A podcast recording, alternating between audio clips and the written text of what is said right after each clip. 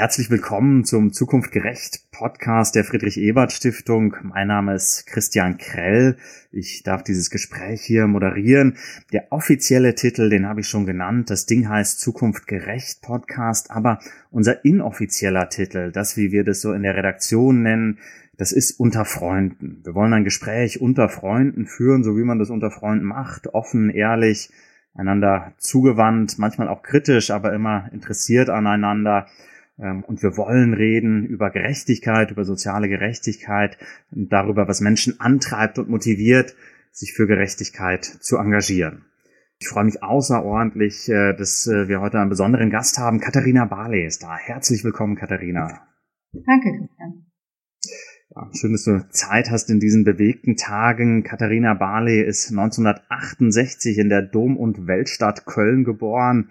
In der Ausbildung her Juristin, ähm, war dann als Richterin und Anwältin tätig, später Generalsekretärin der SPD, Bundesministerin gleich für verschiedene Ressorts und ist heute Vizepräsidentin des Europäischen Parlaments. Und sie sagt, soziale Gerechtigkeit, das stand für mich immer im Vordergrund. Und das führt uns wunderbar zu unserer ersten Frage. Katharina, wir bitten unsere Gäste immer, uns einen besonderen Ort zu nennen, einen Ort zu schildern, der für sie etwas mit ihrem Engagement für soziale Gerechtigkeit zu tun hat. Das kann ein Ort sein, an dem man irgendwie krasse Ungerechtigkeit erfahren hat. Das kann ein Ort sein, an dem man sich vielleicht zuerst engagiert hat. Ähm, welcher Ort kommt dir da in den Sinn? Also mir kommt in den Sinn ein Ort aus meiner Grundschulzeit. Ich bin in so einer Neubausiedlung aufgewachsen, Reihenhäuser, soweit das Auge reicht. Also eine, eine Gegend im Vorort von Köln, ähm, wo die Menschen nicht viel und nicht wenig Geld hatten, also so, ähm, ja, so Durchschnitt würde ich sagen, ähm, und war da in einer sehr netten Grundschule, an die ich mich sehr gerne zurückerinnere. Und es gab in, in dem kleinen Vorort einen, eine einzige Straße, die so einen schlechten Ruf hatte. Ich will die gar nicht nennen, weil vielleicht hat sie diesen Ruf nicht mehr. Und aus dieser Straße war auch ein Mädchen in meiner Klasse. Und ich war dann auch manchmal bei ihr zu Hause. Wir hatten sehr viele Kinder. Ähm, und es waren auch Aussiedler in der Nähe. Und das Ganze hatte so einen, so einen, so einen, ja, einen schlechten Ruf. Aber ich weiß noch, dass ich, dass ich immer dachte, naja, ist alles ein bisschen enger hier. Das stimmt schon. Aber das nicht so richtig nachvollziehen konnte. Aber ich merkte, wie diese, wie diese Schulfreundin Anja hieß sie, ähm, immer ein bisschen anders behandelt wurde als die anderen. So äh, gar nicht mal so sehr von der Lehrerin, die wirklich wunderbar war, aber auch so von den von den Mitschülerinnen und Mitschülern und diese Ausgrenzung, die da erfahren wurde und auch die die viel größere materielle Not, die sie hatte, also wie sie wirklich auch panisch wurde, wenn irgendwie mal ein Radiergummi verloren ging oder so, weil sie einfach, ähm, weil es für die einfach eine ganz andere Dimension hatte als für für die meisten anderen äh, Kinder in der Klasse. Das ist mir sehr in Erinnerung geblieben mit sechs, sieben, acht Jahren, die wir da alt waren. Wie, wie, wie haben die anderen Kinder darauf reagiert? Also du sagst, äh, sagen, es gab da durchaus Ausgrenzung. Ja, also sie wurde halt öfter gehänselt. Also diese Straße war eben so ein stehender Begriff. Ne? Du mhm. kommst ja von da und da. Und ähm, sie war auch recht forsch. Also sie hat sich dann auch gewehrt, auch zum Teil äh, körperlich. Also die Jungs kriegten dann auch mal aufs Maul sozusagen. Äh, also sie musste auf eine andere Weise lernen, sich durchzusetzen, als ich das zum Beispiel musste. Ja, Katharina, wir haben über deine Grundschulzeit gesprochen. Ähm, ich habe gelesen, du kommst ja aus einem Elternhaus, was sich, wenn ich es richtig überschaue, durch zweierlei auszeichnet. Es ist einmal ein internationales Elternhaus, ein britischer Vater, eine deutsche Mutter und ein politisch interessiertes Elternhaus. Ihr habt über Politik gesprochen. Kannst du dich da an, an frühe Themen erinnern, über die ihr gestritten habt, über die ihr diskutiert habt, wo ihr euch gemeinsam engagiert habt? Was waren die Themen? Also die Themen ähm, waren eigentlich sehr weit gefächert, weil mein Vater eben Journalist war ähm, er selber war zuständig für, für Südostasien. Das waren jetzt Themen, die nicht so oft bei uns äh, aufliefen, aber äh, wir haben halt immer gemeinsam Nachrichten geschaut und darüber dann auch gesprochen. Ähm, also das ging auch los schon, als ich sehr, sehr klein war. Das habe ich immer sehr zu schätzen gewusst, dass, dass unsere Eltern uns da auch sehr ernst genommen haben. Und ich erinnere mich zum Beispiel an eine Diskussion über Amnesty International, weil weil ich dann argumentiert habe, naja, das sind doch Leute, die sitzen im, im Gefängnis. Also die haben doch dann irgendwas gemacht. Warum soll ich mich denn für die dann einsetzen? Wie gesagt, da war ich echt klein. Ne? Da war ich auch vielleicht zehn oder was.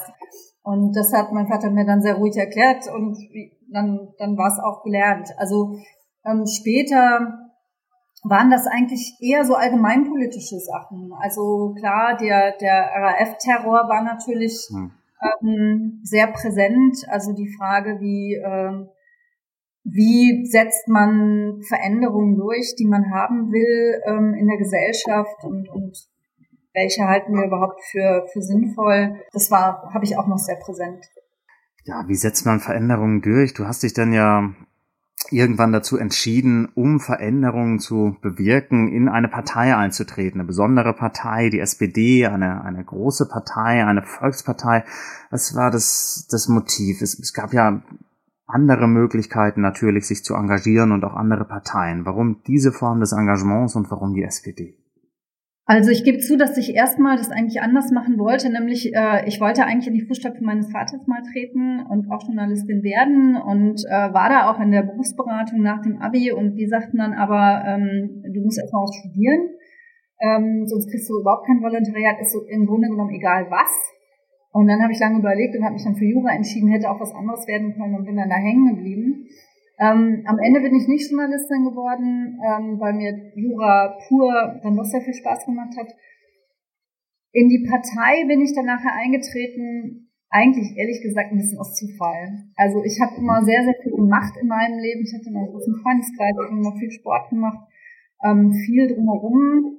Meine Zeit war eigentlich mal ganz gut ausgefüllt. Ähm, dann kam ich nach Trier, wo ich heute noch lebe, ähm, und mit, mit meinem späteren Mann, der da einen Job bekommen hatte und ich war dabei, meine Doktorarbeit zu schreiben. Und das ist eine ausgesprochen einsame Angelegenheit, wenn man es äh, selber macht. Äh, man sitzt wirklich an einem Projekt, was ja außer einem selber niemand macht.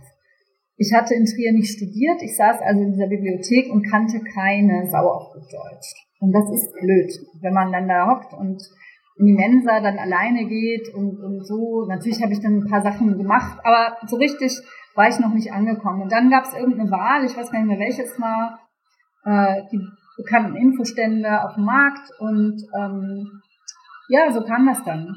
Ähm, das war dann ein kurzer Weg und für mich war eigentlich damals die Frage ähm, SPD oder Grüne.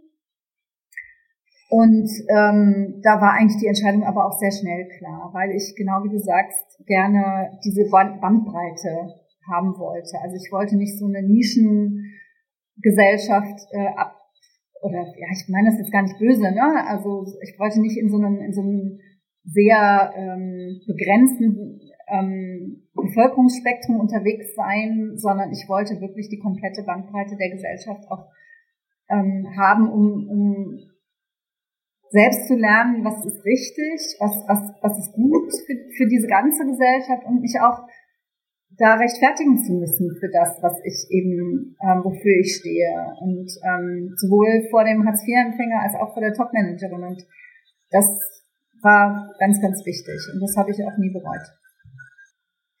Das zeichnet ja heute noch ähm, die SPD aus. Ne? Sie ist eine Partei, die von ihrer Zusammensetzung her einigermaßen heterogen ist, ne? anders als andere Parteien, die du angesprochen hast, ne? die Grünen oder auch die FDP sind ja was Soziologen sagen, sozialstrukturell viel geschlossener. Ich muss eine Frage noch unbedingt loswerden, die sich irgendwo, glaube ich, zwischen der Grundschule und dem Parteieintritt bewegt. Die Mutter deines ersten Freundes ja, hat dir ein Buch geschenkt mit dem Titel Wie liebt man einen schwierigen Mann? Wie reagiert man auf so ein Geschenk, bitteschön? Was sagt man? Also ich habe gelacht. Ähm, ich habe gelacht. Äh, ich habe das Buch auch immer noch ähm, weil sie natürlich, äh, das, er, er war Einzelkind oder ist es noch und ähm, und sie äh, kannte ihn natürlich gut ähm, und äh, das war auch kein einfacher Mann. Ich habe, ähm, das muss ich mal überlegen. Ich würde jetzt nicht sagen, dass ich in meiner Partnerschaft einen Hang zu schwierigen Männern habe, ähm, sondern dass ich mit schwierigen Menschen in der Regel ganz gut auskomme. Ähm, was mir in der Politik oft geholfen hat, weil ich, ähm, tja, warum eigentlich? Also ich bin erstens nicht, ähm, nicht so schnell zu kränken, weil ich oft merke, spüre, wenn jemand sich schwierig verhält, um es mal so zu formulieren, dass das dann nicht ein Problem ist mit mir, sondern ein Problem mit sich selbst. Hm. Und damit kann ich relativ entspannt umgehen. Ja, und ich glaube, dass die meisten Menschen sich bei mir auch aufgehoben fühlen, auch schwierige Menschen. Also in der Schule war das immer so ein äh, so ein geflügeltes Wort. Also meine, eine meiner Freundinnen hat mir mal zum Geburtstag so, ein, so einen Schuhkarton geschenkt, den sie zum Karteikasten umfunktioniert hatte und wo sie dann von ganz vielen Leuten schon so Karteikarten reingelegt hatten, die immer zu mir kamen und, und ihr Herz ausschütteten. Und das waren dann auch zum Teil ein bisschen Leute, mit denen andere nicht so viel zu tun haben wollten. Und mein, ähm, mein eigentlich erster Freund, das war dann noch ein bisschen früher, ähm, der hat, der hat mir versprochen, ach nee, das war gar nicht er, das war irgendein, das war ein anderer Bekannter, der hat mir versprochen von seinem ersten Gehalt, schenkt er mir die Chippendale Couch für meine Psychotherapeutenpraxis. ähm, dazu ist es dann aber am Ende auch nicht gekommen. Aber das spricht ja für eine, für eine Gabe oder für eine Eigenschaft, äh, die in der Politik super wichtig ist, ne? dass man sozusagen Menschen unvoreingenommen gegenübertritt, dass man zuhören kann und dass Menschen sich mit Vertrauen an einen können. Du hast dann ja verschiedene Stationen in dieser Partei eingenommen und die Bandbreite ist ja wirklich bemerkenswert. Ja, ich habe mir äh, Mitglied im Ortsbeirat Trier Nord als eine Station notiert. Eine andere Station ist Generalsekretärin auf Bundesebene. Ähm, wie, wie, wie hast du diese ersten Stationen erlebt, ähm, dieses Engagements? Ist es gut, weil es unmittelbar ist, man ist sehr nah an Menschen dran oder ist es doch, weil der, der Radius, um was zu bewegen, vielleicht nicht so groß wie in der Bundespolitik ist, ist es deshalb vielleicht weniger attraktiv? Wie würdest du das im Vergleich beschreiben? Also das war eine ganz wichtige Zeit für mich. Ich bin im Grunde genommen am ersten Tag, als ich gerade eingetreten war, sofort in alle möglichen Ämter buxiert worden, wie das ja vielen jungen Frauen passiert. Und Trier Nord, muss man jetzt wissen, wo ich damals lebte, ähm, ist ein sozialer Brennpunkt. Und gerade deswegen ist es für mich ähm, auch heute noch eine ganz, ganz wertvolle Erfahrung. Da ging es dann wirklich auch um, um Quartierentwicklung, wo wir natürlich am Ende als Ortsbeirat ähm, nicht unbedingt die letztentscheidende Instanz waren, aber schon auch viel immer wieder angehört wurden und viel mitzureden hatten. Und wir kannten natürlich die Ecke besser als, als äh, Teile des Stadtrates. Und ähm, das war eine ganz, war für mich eine sehr, sehr wertvolle Erfahrung. Ich kann das nur allen empfehlen, ähm, auch Kommunalpolitik zu machen, weil das ist dann genau der Punkt. Die, die Leute kommen halt dann zu dir und sagen, hier, wir haben das und das Problem. Ähm, was weiß ich, ob das jetzt irgendwo ein Fußgängerüberweg ist oder, ähm, oder eine Kneipe, die zu laut ist oder ähm, dass man irgendwo einen Jugendtreffpunkt braucht oder so. Und im Grunde genommen ist die Wahlkreisarbeit später als Abgeordnete gar nicht so viel anders. Also mit all den, diesen Dingen kommen die Menschen dann trotzdem ähm, weiterhin. Die kommen dann aber natürlich auch, dann kommt auch der Oberbürgermeister und, und möchte Unterstützung, wenn er, wenn es um Bundeszuschüsse geht oder oder so. Also es kommt was hinzu. Aber die, die Menschen, die zu dir kommen und Hilfe wollen, Hilfe brauchen, die bleiben.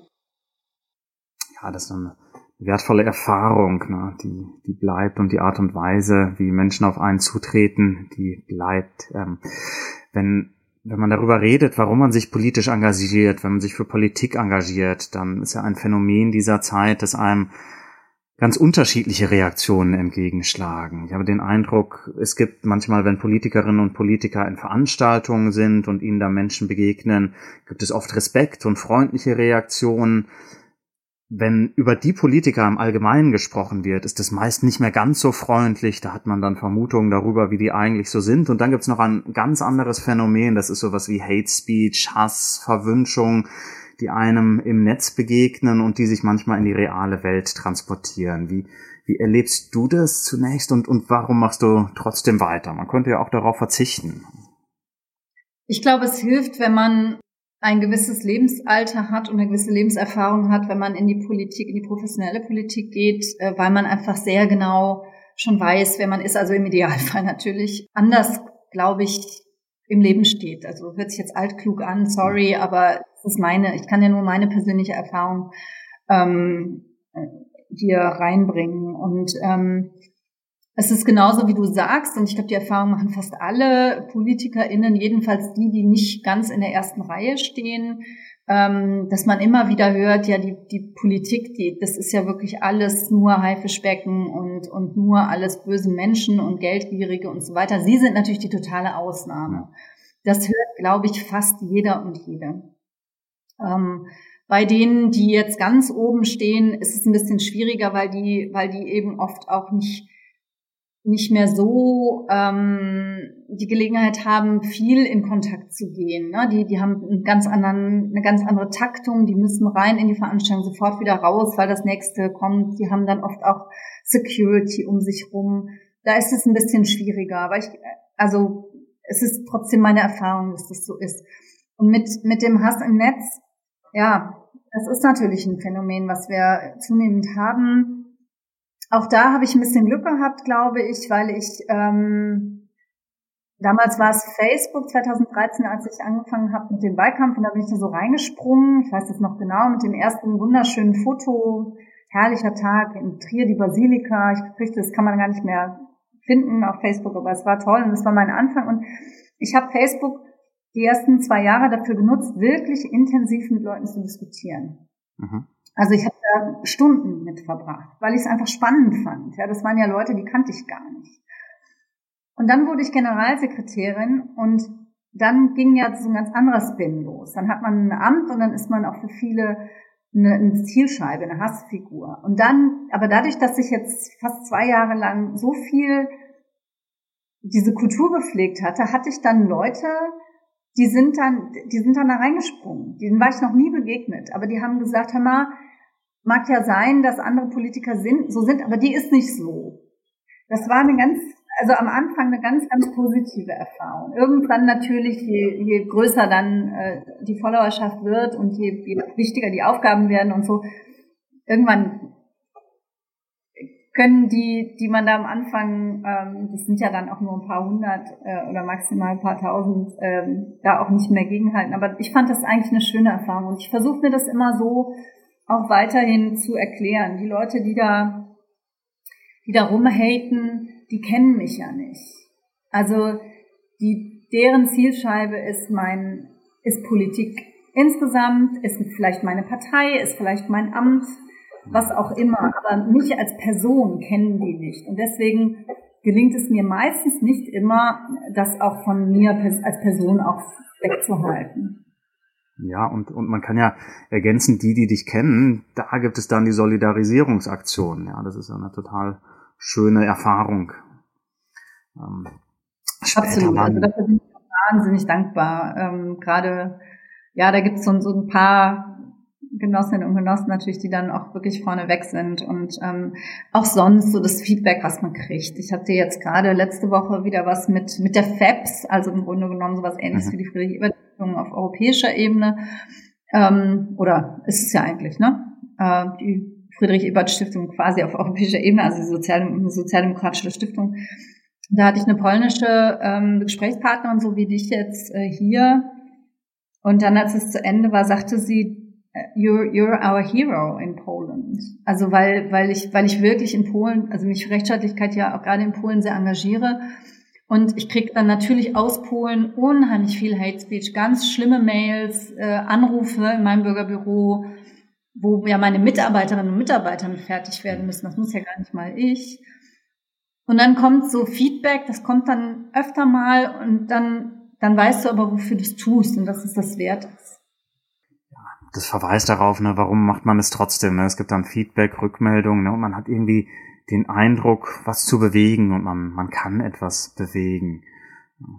Ähm, lass uns ähm, kurz in unser äh, Dafür-Dagegen-Spiel springen. Ja, ich erkläre kurz die Spielregeln. Wir kommen gleich nochmal, das müssen wir vertiefen, auf Europa zurück. Aber wir haben eine Reihe von Fragen bei unserem Dafür-Dagegen-Spiel, die auch viel natürlich mit Europa, mit deiner aktuellen Wirkungsstätte zu tun haben. Die Spielregeln sind einfach erklärt. Ich werde ungefähr 20 Begriffe nennen und ich würde dich bitten, mit dafür oder dagegen zu antworten. Es gibt natürlich auch einen Enthaltungsjoker. Ja, wenn du nicht möchtest, ist es auch erlaubt. Und, und wir legen los mit Fridays for Future. Soll ich das dann auch begründen, was ich sage, oder wirklich nur dafür dagegen? Gerne nur dafür und dagegen und wir kommen gleich nochmal drauf zurück, wenn du magst. Okay, dann dafür. Die CO2-Steuer. Dafür.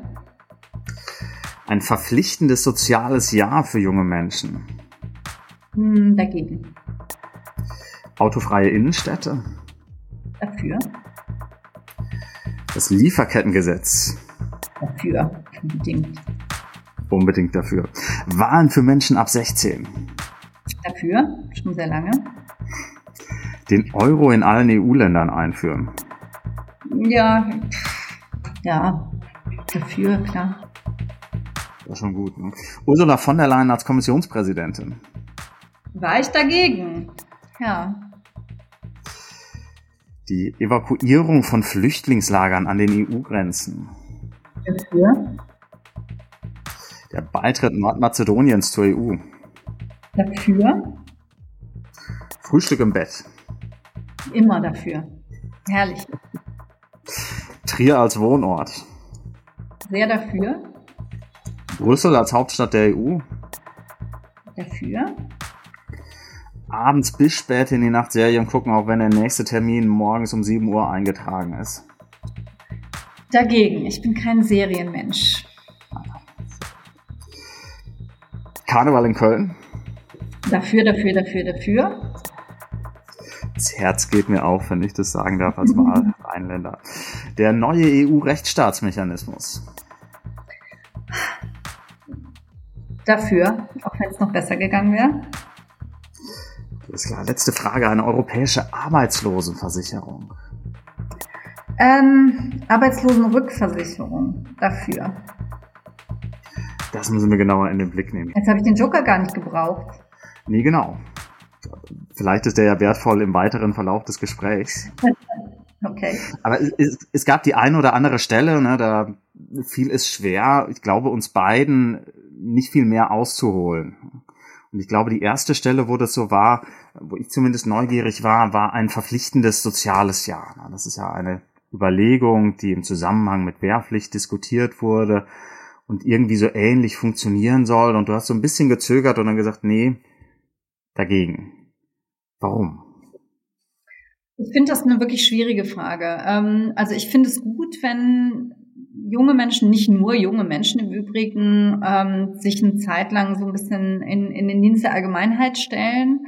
Ähm, allerdings, also zum einen, das ist jetzt ein bisschen Haarspalterei, aber zum einen muss das dann kein, kein soziales Jahr sein, es kann auch ein ökologisches Jahr sein mhm. oder mögliche, da kann man viele verschiedene Sachen machen. Und zum anderen kann es auch Lebenssituationen geben, wo das einfach nicht, nicht gut geht. Also was ich in meiner Zeit als Familienministerin gelernt habe, ist, dass es ähm, eine, eine gar nicht so kleine Zahl von jungen Menschen gibt, zum Beispiel, die pflegen. Mhm. Also die, äh, die Eltern, Geschwister oder so, ähm, die da in der Pflege sehr eingebunden sind. Oder es kann viele andere Gründe geben. Also sowas als zur Pflicht zu machen, unabhängig von den Lebensumständen, finde ich schwierig. Aber ich würde gerne die Möglichkeit allen jungen Menschen eröffnen, ich würde diese Möglichkeit, die haben wir ja auch durch den, durch den Lufti, durch den Bundesfreiwilligendienst auch durchaus später noch eröffnen. Ähm, und ich finde es ich find's toll, wenn jede, wenn alle das machen und wir sollten es möglichst attraktiv machen. Es gibt das ja auch auf europäischer Ebene zum Beispiel. Ja, genau, verschiedene Möglichkeiten und das Plädoyer dafür ist, das, das einfacher zu machen, ähm, aber nicht verpflichtend. Ja, ein, wir, wir haben so verschiedene europäische Themen berührt, wo es äh, dann quasi den, den Wunsch gab, glaube ich, die ein bisschen zu vertiefen. Der neue EU-Rechtsstaatsmechanismus. Wir haben schon über Polen gesprochen eben, die Hassmails und Anrufe, die dich aus Polen erreichen. Ähm, und, und du hast gesagt, na ja, also ich bin schon dafür, ich hätte es mir besser gewünscht. Ähm, wie, wie hätte er besser sein können? Also es gibt viele Punkte, wo das Parlament insgesamt, also auch durchaus bis, bis in die konservative Fraktion hinein, ähm, sich den mit, mit schärferen Zähnen gewünscht hätte. Also ähm, in der europäischen Gesetz Gesetzgebung muss ja immer ähm, ein Kompromiss gefunden werden. Die Kommission macht einen Vorschlag, ist dann raus und Rat und Parlament müssen sich dann über die endgültige Fassung einigen. Die dürfen aber keine Vorschläge machen. Und so hat man zwischen diesen drei Institutionen so ein Gleichgewicht. Und ähm, Parlament und Rat saßen da schon so ein bisschen an den entgegengesetzten Enden der Stange. Äh, wir wollten ihn halt möglichst scharf haben. Und der Rat, da sind dann natürlich Regierungen wie Polen und Ungarn drin, wollten das natürlich nicht. So, und ähm, was ich am liebsten geändert hätte oder ändern würde, wenn ich es könnte, ist, dass äh, nur solche Rechtsstaatsverstöße erfasst werden, ähm, die sich auf das europäische Budget auswirken. Also die irgendwie sich finanziell auswirken. Und das finde ich halt schwierig, weil ähm, das ist natürlich ganz einfach bei Korruption und bei, bei Betrug und so weiter. Es ist auch klar beim Thema Unabhängigkeit der Justiz, weil wir schon lange Rechtsprechung des Europäischen Gerichtshofs haben, dass wir eine unabhängige Justiz brauchen, um die, ähm, um die Mittelvergabe vor Ort zu kontrollieren. Also auch das wird runterfallen, aber schwierig wird es schon bei freier, freien Medien. Wenn du in Ungarn im Grunde genommen die komplette Medienlandschaft dir einverleibst als, als Partei durch eine Stiftung, ähm, hat das Auswirkungen auf das EU-Budget oder nicht? Ich hoffe ja. Ich hoffe, dass der Europäische Gerichtshof auch hier sagen wird, Medien haben eine Kontrollfunktion. Aber sicher ist das nicht. Und wo es relativ ähm, sicher ist, dass es nicht der Fall sein wird, ist beim Minderheitenschutz. Und auch das ist ein Punkt, der mit Rechtsstaatlichkeit zu tun hat. Also es sind eben ganz viele Fälle gar nicht von diesem Mechanismus erfasst. Und das finde ich sehr schade. Dieser Mechanismus hat ja das Ziel, sozusagen verschiedene Formen von, von Rechtsstaatlichkeit, von liberaler Demokratie, du hast einige angesprochen, zu sichern, zu stabilisieren.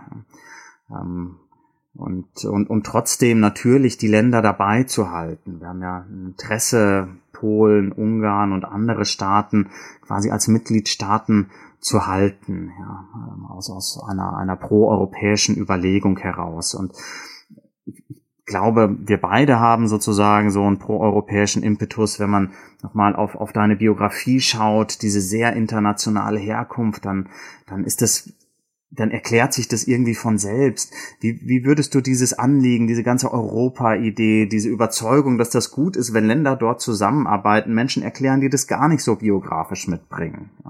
Wie kann man die begeistern? Also ich finde das gar nicht so leicht zu beantworten, weil da wahrscheinlich jeder Mensch einen anderen Zugang zu hat. Und, und ich bin da, wie du sagst, sehr geprägt durch meine Biografie, auch dadurch, dass die Familien meines Vaters und meiner Mutter auf den entgegengesetzten Seiten des Zweiten Weltkrieges standen. Und äh, den habe ich natürlich nicht mehr erlebt, aber meine Eltern haben sie als Kinder noch erlebt. Und ähm, wenn ich so durch meinen Stammbaum sozusagen gehe, dann, dann und alle sehe, die da gestorben sind, unter welchen Umständen auch immer. Für mich ist das einfach noch sehr präsent. Es ist mir klar, dass das für Menschen, die jetzt deutlich jünger sind als ich, nicht mehr so im Vordergrund steht. Aber für mich war das immer eigentlich das, das Wichtigste. Und für die jungen Menschen glaube ich, wer, man muss das ja nicht qua Geburt erleben. Man kann es ja erleben im Laufe des Lebens. Also ich habe ein Jahr in Paris studiert mit einem Erasmus-Stipendium. Das war der zweite Jahrgang überhaupt erst, wo es dieses Erasmus-Stipendium gab. Ähm, das war mal schon für sich eine super Erfahrung. Dann habe ich da auch noch meinen späteren Mann kennengelernt, äh, der wiederum auch zwei Staatsangehörigkeiten hat, also halb Spanier, halb Niederländer wir haben dann zwei Kinder zusammenbekommen, die vier Großeltern aus vier verschiedenen Ländern haben. Alles europäische Länder, die sich eben, wie gesagt, zum Teil seit Jahrhunderten bekriegt haben. Und ich finde das so, so eine unfassbare Bereicherung, ähm, diese, diese Möglichkeit zu haben, als junger Mensch oder auch später im Arbeitsleben, dass du einfach sagst, ich, ich will jetzt mal in Belgien arbeiten oder studieren oder eine Ausbildung machen oder was auch immer.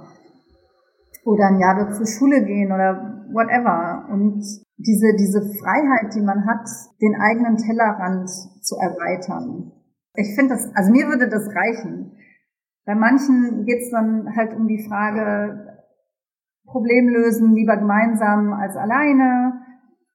Zum Beispiel jetzt Klimaschutz, aber auch Digitalisierung, ne? dass wir eben natürlich nicht jedes Land für sich da rumprustelt und irgendwelche Regeln baut.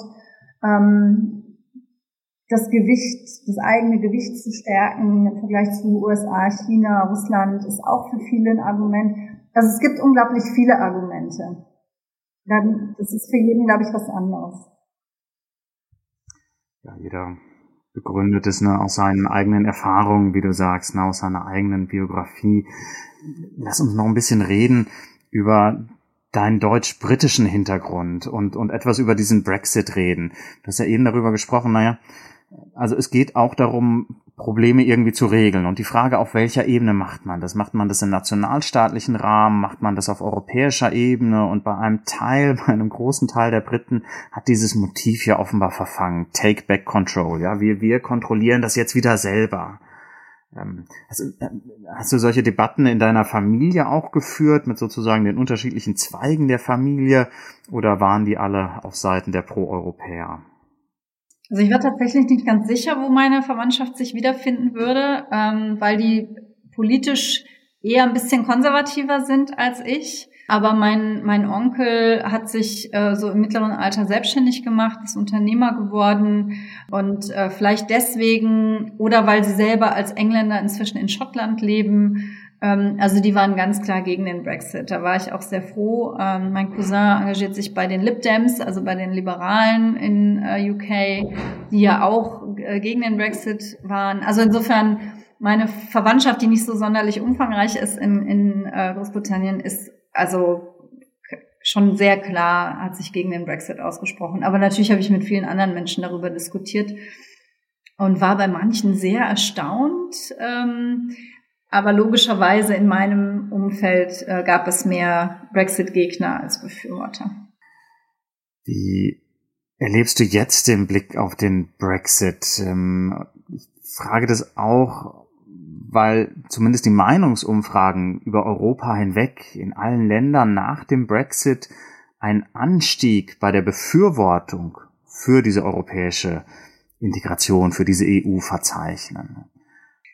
Ja, also ähm, die Mehrheit war ja unglaublich knapp in UK, das muss man ja erstmal sagen. Und, und sie hat das Land komplett gespalten. Also jung, alt, äh, Stadt, Land, die einzelnen Landesteile, ähm, das hat sehr, sehr viel ähm, Spaltung auch durch Familien hindurch bewirkt. Also ich glaube, UK selber hat es nicht gut getan.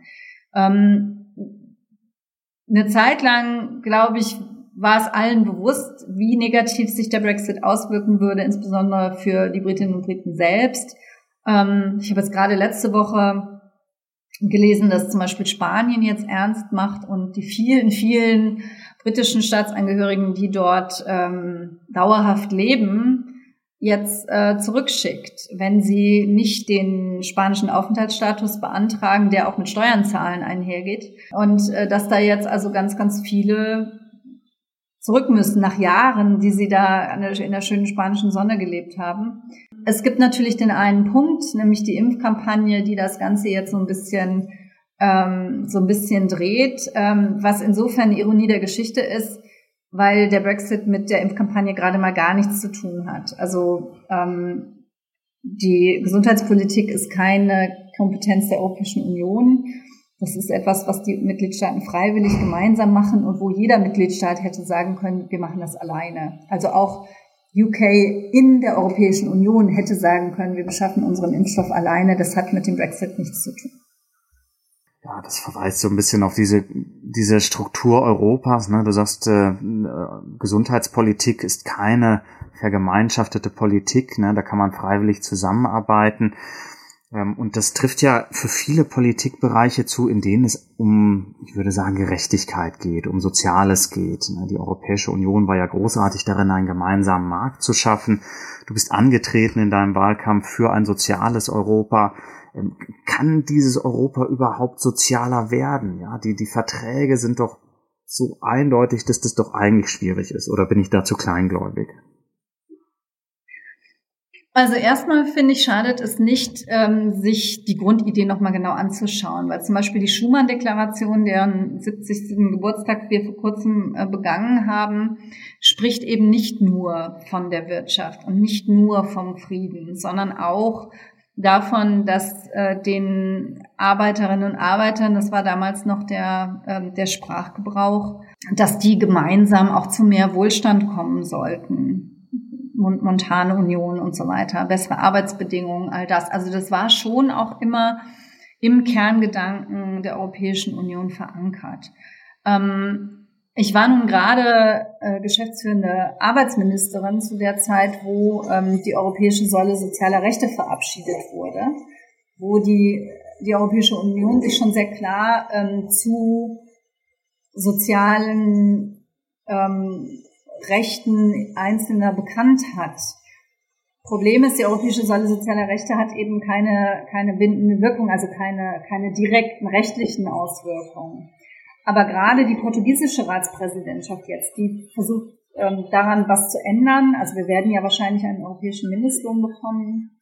Wir haben schon im Zuge der Pandemiebekämpfung ein europäisches Kurzarbeitergeld bekommen. Also ich glaube, dass sich diese Entwicklung gar nicht mehr aufhalten lässt ja, das ist ein, ein optimistischer Blick, dass dieses Europa sozusagen sehr viel stärker ähm, sozial sein kann. Ähm, und, und da setzt ja vielleicht auch diese Idee einer europäischen Arbeitslosenrückversicherung ein, die wir ganz am Ende bei unserem Dafür dagegen angesprochen haben.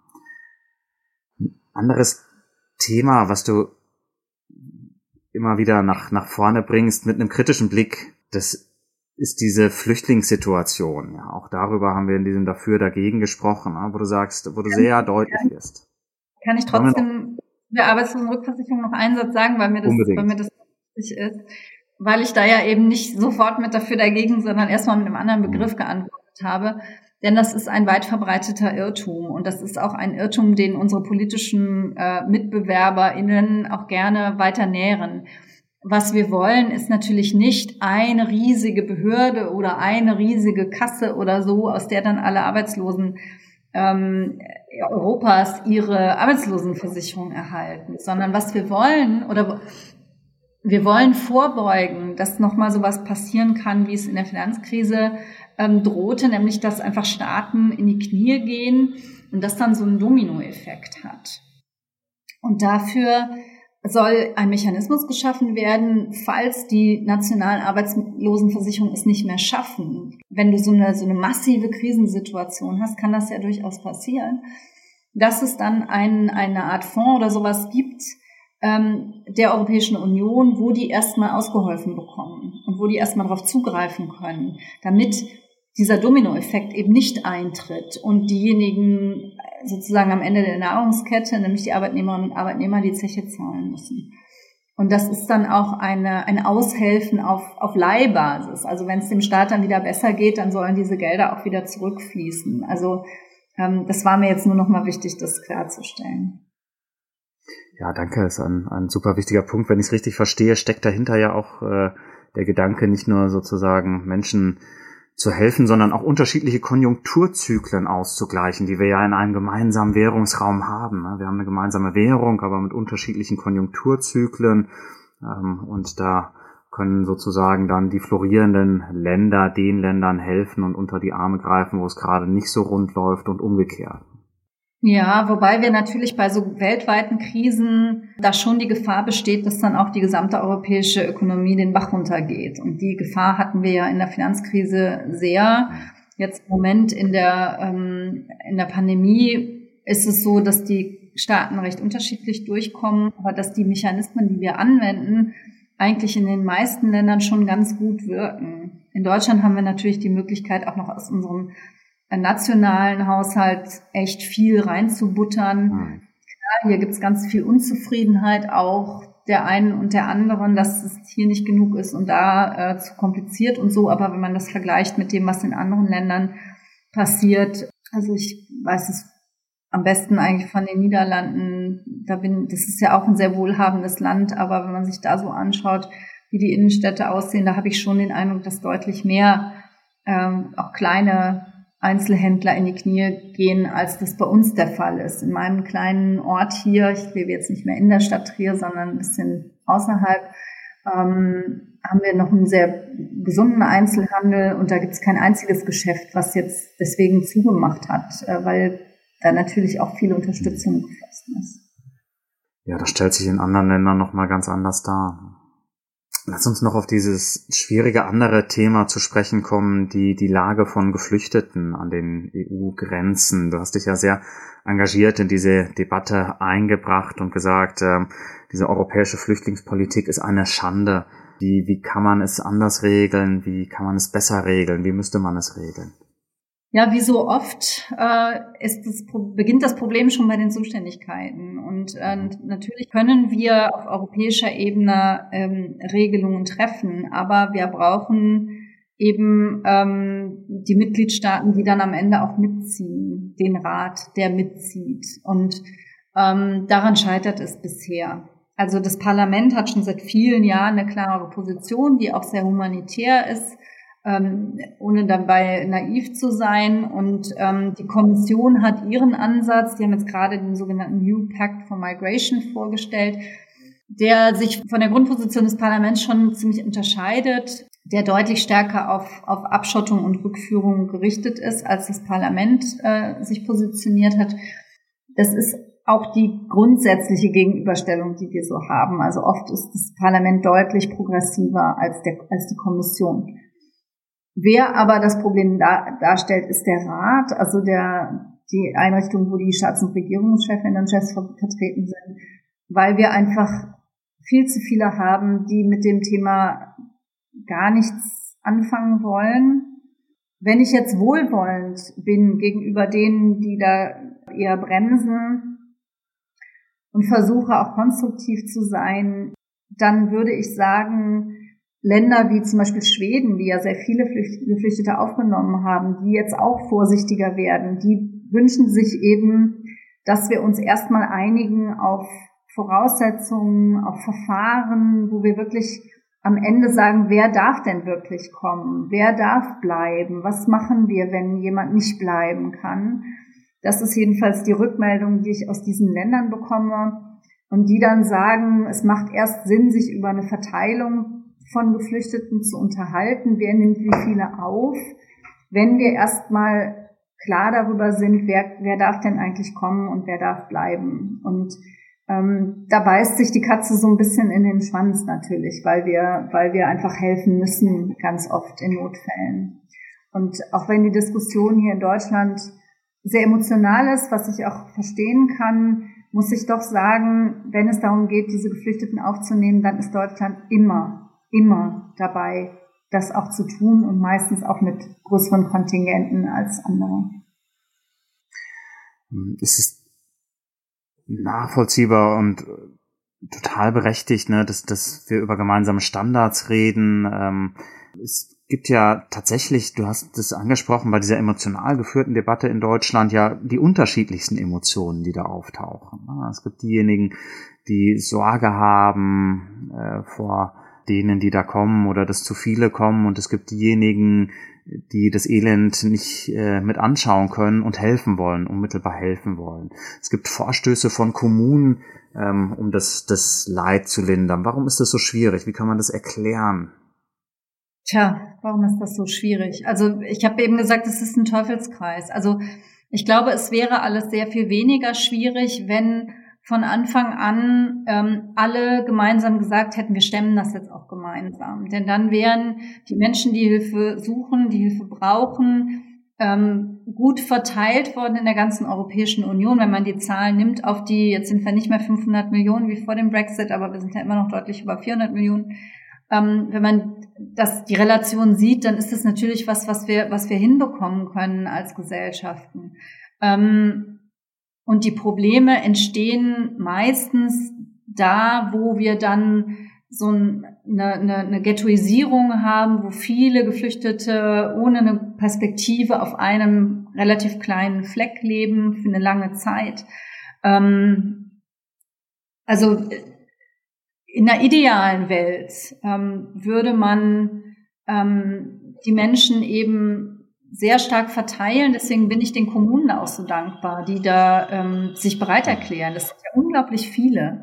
Und äh, wenn man, wenn man die mal zusammennimmt, mittlerweile gibt's ja diese, diese Seebrücke-Bewegung auch äh, in ganz Europa, nicht mehr nur in Deutschland, ähm, dann würden wir die auch alle gut verteilt bekommen. Aber die Kommunen dürfen das eben nicht selbst entscheiden. Das ist das Problem. Und viele Nationalstaaten sagen dann eben ja, wenn wir jetzt die alle aufnehmen, dann kommen direkt die nächsten und so weiter. Und deswegen ist es eben tatsächlich wichtig, dass man sich darüber klar wird, ähm, wie, wie will man das generell angehen? Also welche Kriterien will man anlegen, für die, die kommen dürfen oder kommen, einen Asylantrag stellen, kann ja erstmal praktisch jeder, aber wie geht man damit um mit den Menschen, die auch wieder gehen müssen? Ich glaube, da müssen wir uns auch ehrlich machen. Ja, keine leichten Entscheidungen. Ähm, ich finde es interessant, äh, in deinem letzten Beitrag hast du ja in gewisser Weise eine, eine Brücke geschlagen äh, zu dieser Ungerechtigkeitserfahrung. Du hast gesagt, also problematisch kann das werden, wenn viele Geflüchtete an einem Ort leben ähm, und es da vielleicht auch Formen der Stigmatisierung gibt, ne? wenn man sich irgendwo bewerben will und dann taucht dieser Straßenname auf, der da deine Schulkameradin sozusagen ein bisschen geprägt hat. Ähm, wie ist es, also du drehst ja die großen Räder, ja, du, du bist äh, mit Staats- und Regierungschefs unterwegs, Vizepräsidentin des Europaparlaments. Gibt es noch manchmal ein Denken an diese Schulkameradin? Gibt es da Bezüge, die vielleicht dich auch motivieren in der Politik heute? Also es ist ja, ich habe jetzt eine, eine Begegnung rausgegriffen, aber es gibt natürlich auch die anderen. Ich hatte auch eine türkische, sehr enge Freundin, auch mit der ich jeden Tag zur Schule gegangen bin, mit ihren eigenen Erfahrungen. Ich habe meine beste Freundin aus Studienzeiten, ähm, ist schwerst behindert im Rollstuhl, mit der habe ich dann meine eigenen Erfahrungen.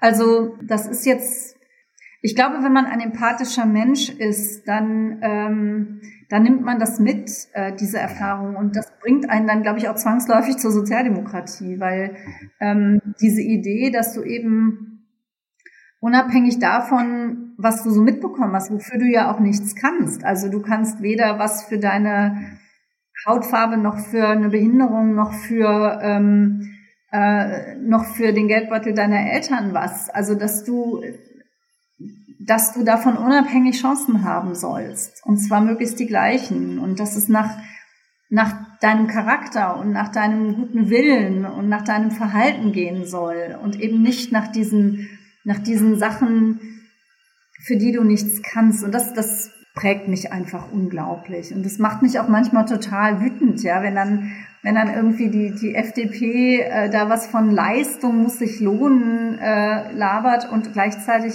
ich meine, wenn du, wenn du erbst, wenn du einfach reiche Eltern hast, was hat denn das mit Leistung zu tun? Ja? Und, und das, das muss doch jeder sehen. Also es gibt ja auch sehr vermögende Menschen, wie zum Beispiel der, ich glaube, der DM-Gründer und Inhaber, der, glaube ich, sogar gesagt hat, Erben äh, äh, sollte es eigentlich gar nicht geben, weil das, äh, das ist, widerspricht total dem Leistungsgedanken ich finde, wenn man, wenn man einigermaßen empfindsam durchs Leben geht, dann kann man eigentlich nur am Ende bei der Sozialdemokratie landen, um es mal so platt zu formulieren. Ja, herzlichen Dank für das sehr klare und leidenschaftliche Statement, äh, Katharina. Und uns geht's ja darum, ein bisschen zu hören, warum sich Menschen engagieren ähm, an dem Ort, an dem sie sich engagieren. Und das ist nochmal sehr deutlich geworden. Ne? Wenn man quasi mit wachen Augen durch die Gesellschaft geht, wenn man guckt, wo Ungerechtigkeiten sind, ja, landet man bei der bei der Sozialdemokratie.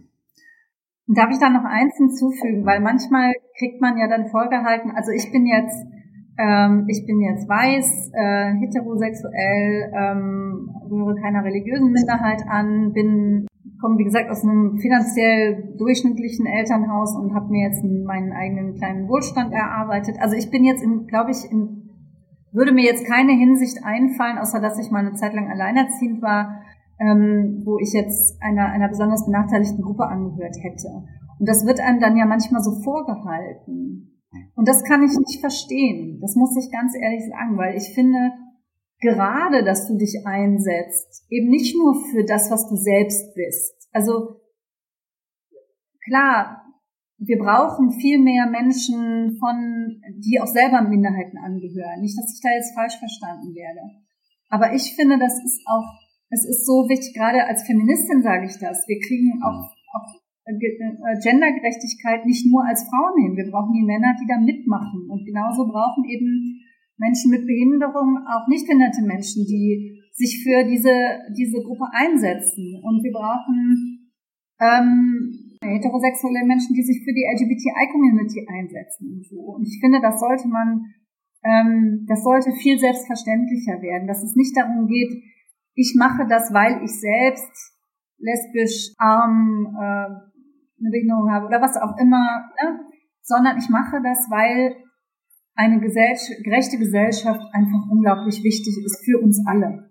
Ja, und da steckt ja auch ein, ein, ein wichtiger Grundgedanke von Sozialdemokratie, so wie ich sie verstehe, drin. Ne? Der andere, die andere ist mir nicht egal. Ne? Ähm, es geht nicht darum, dass es mir gut geht und es geht auch nicht nur darum, für meine Interessen zu kämpfen, weil ich jetzt von irgendwas gerade betroffen bin, ne? sondern ich interessiere mich auch für andere in der Gesellschaft, nehme die wahr und will mich auch für die engagieren. Genau. Und wenn man sich jetzt die Geschichte der SPD nochmal vor Augen führt, äh, als Gründervater wird ja immer Ferdinand Lassalle genannt, ähm, der, der selber ja nun alles andere als ein Arbeiter war. Ähm, auch eine schillernde Figur, will ich jetzt gar nicht weiter drauf, weiter drauf eingehen, aber ein Arbeiter war er ganz bestimmt nicht. Und ähm, das ist der Punkt. Also das eine ist, eine gerechte Gesellschaft hilft einfach allen. Ich finde, es ist auch viel angenehmer, in einer gerechten Gesellschaft zu leben. Ich bezahle auch gerne meine Steuern dafür. Und das Zweite ist, wenn man es dann doch nicht ganz so altruistisch haben will, ähm, es kann immer ganz schnell passieren, dass ich selber auch in der Minderheit lande. Also das Beispiel Behinderung. Ja, die allermeisten Behinderungen sind nicht angeboren, sondern die bekommt man durch Krankheiten, Unfälle, was auch immer. Das kann dir ganz schnell passieren, dass du selbst ein Mensch mit Behinderung bist. Oder dass du dich verliebst in jemanden mit einer anderen Hautfarbe. Oder dass du durch einen Schicksalsschlag auch sehr, sehr arm werden kannst. Das, das kann ja passieren. Und ähm, dann bist du auch froh, wenn jemand anders für dich einsteht gibt da den schönen Begriff der Solidargemeinschaft. Ne? Man steht nicht alleine da vor den Wechselfällen des Lebens. Ne? Weiß nicht, vielleicht ein, ein alter Begriff aus der Sozialdemokratie, aber trotzdem aktueller, mir scheint. Also Solidarität, habe ich das Gefühl, hat wieder Konjunktur. Das ist ja einer unserer Grundwerte auf unseren ganz uralten 100, wie, wie alt jetzt inzwischen? Äh, ähm, 155, ich habe den Überblick verloren, Jahre alten Fahnen drauf. Ähm, aber gerade in Zeiten jetzt wieder Pandemie, also das, das ist doch, da merkt man auch wieder, wie schön das ist. Ja, diese, diese, gerade in der Anfangsphase, wo du so in den, gerade in den kleinen Dörfern dann so irgendwo Zettel hängen hattest, so wer, wer Hilfe braucht beim Einkaufen, kann mich anrufen oder wie man dann doch mal nach der alten Dame in der Nachbarschaft geschaut hat, die eben alleine lebt und mal gefragt hat, ob sie was braucht oder bei mir, ich fange wieder mit Briefe schreiben an, ja. Also habe ich auch Jahrzehnte nicht mehr gemacht. Ähm, aber einfach mal auch Menschen, gerade so den älteren Verwandten oder auch so in der Partei, einfach mal einen Brief schreiben. Das, ich finde, dass gerade diese Krisenzeiten auch eine, eine Zeit sein können, wo Solidarität wieder, einen, wieder stärker gelebt wird. Zeigt ja auf jeden Fall, dass Solidarität irgendwie da ist und dass die scheinbar vielen Menschen zu eigen ist. Und das ist ja, finde ich, erstaunlich, weil wir ja aus, aus zwei, drei Jahrzehnten kommen, in denen die Leitidee eine ganz andere war. Ne? Wir hatten ja die Vorstellung davon, dass wir alle im Wettbewerb zueinander stehen müssen, dass wir nicht nur eine Wettbewerbswirtschaft haben, sondern auch eine Wettbewerbsgesellschaft, wo jeder quasi versucht, sich mit den Ellenbogen irgendwie nach vorne zu drängeln. Und, und trotzdem gibt's diese Solidarität, so wie du sie beschrieben hast. Ja, ich, ich weiß auch nicht, ob dieses Bild so generell stimmt. Also Menschen sind doch sehr, sehr unterschiedlich und ich glaube, es gibt ganz viele Menschen, die das nicht mitgemacht haben oder wenn sie es mitgemacht haben, sehr darunter gelitten haben und sich dessen auch bewusst waren, dass das nicht gut ist. Und ja, wir, wir müssen uns da auch immer wieder selber entscheiden und selber nachhandeln. Das ist mir schon sehr, sehr wichtig. Natürlich haben wir so, eine, so einen Zeitgeist, ähm, aber dem sind wir ja nicht nicht zwangsläufig unterworfen. Und ähm, bei mir hat diese Pandemie auch ganz viele Überlegungsprozesse ausgelöst und ich weiß, dass das bei vielen Menschen der Fall ist. Also ich glaube, fast jeder und jede von uns hat ähm, die eigene Wohnung ausgemistet in der Zeit. Und ähm, mir ist es jedenfalls so gegangen, dass ich auch, was ich eigentlich seit 50 Jahren fast immer schon mal vorhatte, aber mir immer auch mal jetzt häufiger die Frage stelle, was brauche ich eigentlich? Und ähm, was reicht mir eigentlich? Ähm, also ich war immer so ein Mensch, der sich schwer von Sachen getrennt hat. Also das T-Shirt, was ich jetzt anhabe, ich finde das auch ganz gut. Gerade bei Klamotten nicht jedes Jahr was Neues kaufen, sondern das, was man kauft, länger behalten. Das habe ich heute Morgen meinem Mann gesagt, das habe ich seit fast 30 Jahren.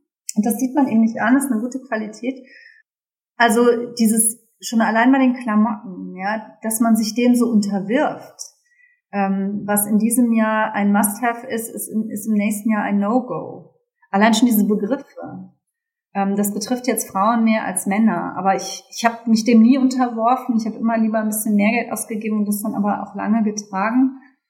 Aber auch andere Dinge. Ich meine, so ein ganzer Schnickschnack, den man uns immer so aufschwatzen will und immer noch ein neueres Handy und, und noch ein schickeres Auto und so. Himmel. Mein Auto ist, glaube ich, jetzt zwölf Jahre alt oder noch älter. Hat 140.000 Kilometer und es fährt wahnsinnig gut.